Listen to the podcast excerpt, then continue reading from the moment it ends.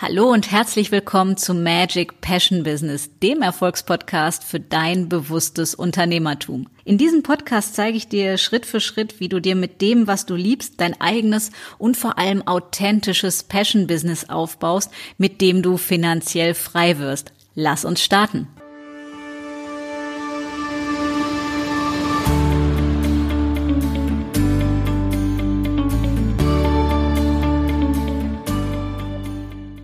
Hallo und herzlich willkommen zu einer neuen Quickie-Episode von Magic Passion Business. Und heute soll es ums Thema Erfolgsgesetze gehen.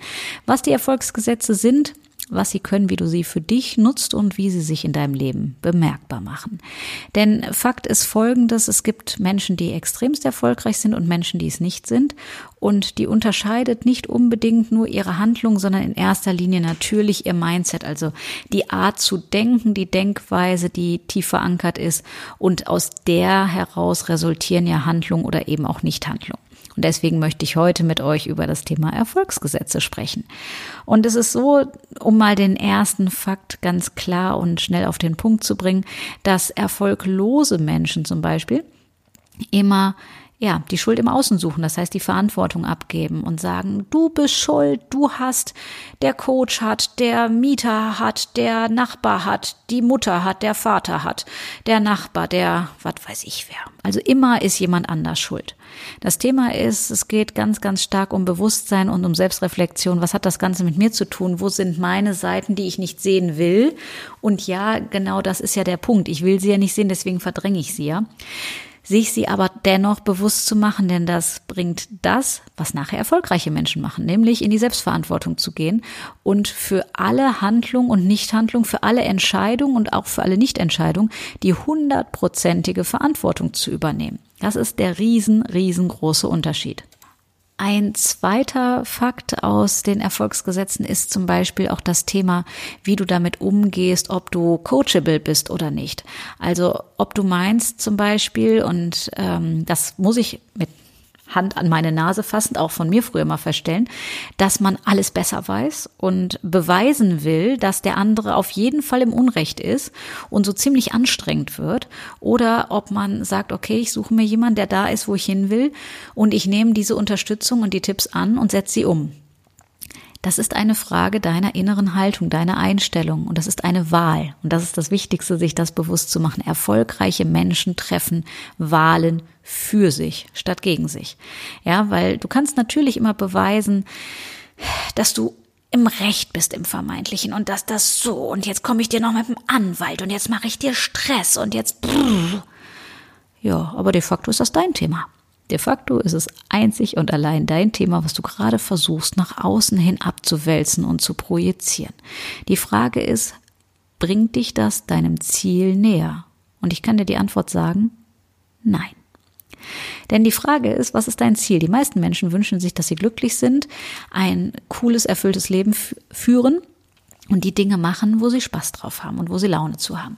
So, und es ist einfach, ja, Druck erzeugt Gegendruck. Das heißt, sobald du sagst, ich will aber auf mein Recht bestehen und ich hab aber doch und es muss aber doch. Und dann merkst du schon an meiner Tonlage, dass da die Leichtigkeit flöten gegangen ist.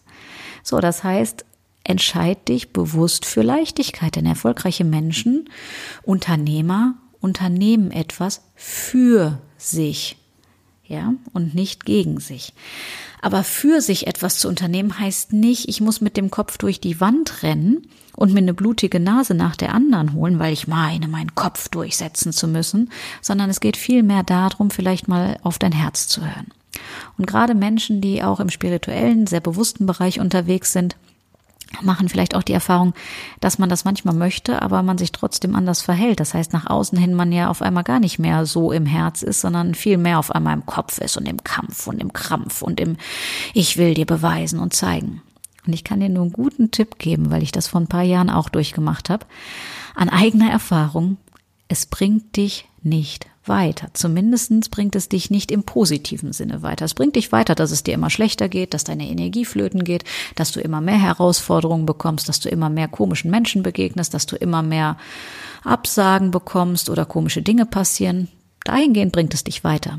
aber deinem Ziel im positiven Sinne ein unwiderstehlich geiles Leben zu führen, bringt es dich nicht weiter. Daher werd dir bewusst, dass du die Wahl hast, ob du die Erfolgsgesetze nutzt oder eben nicht. Das Ganze ist eine Wahl. Und mit dieser, ja, mit diesem Gedankenimpuls möchte ich dich einfach in die Woche schicken dass du dir wirklich, ja, dass du reinspürst, was sagt meine Herzensstimme, ja, weil das Ego ist was völlig anderes als dein Herz und es ist was völlig anderes, ob deine Herzensstimme spricht oder ob deine Ich will das aber durchkriegen spricht.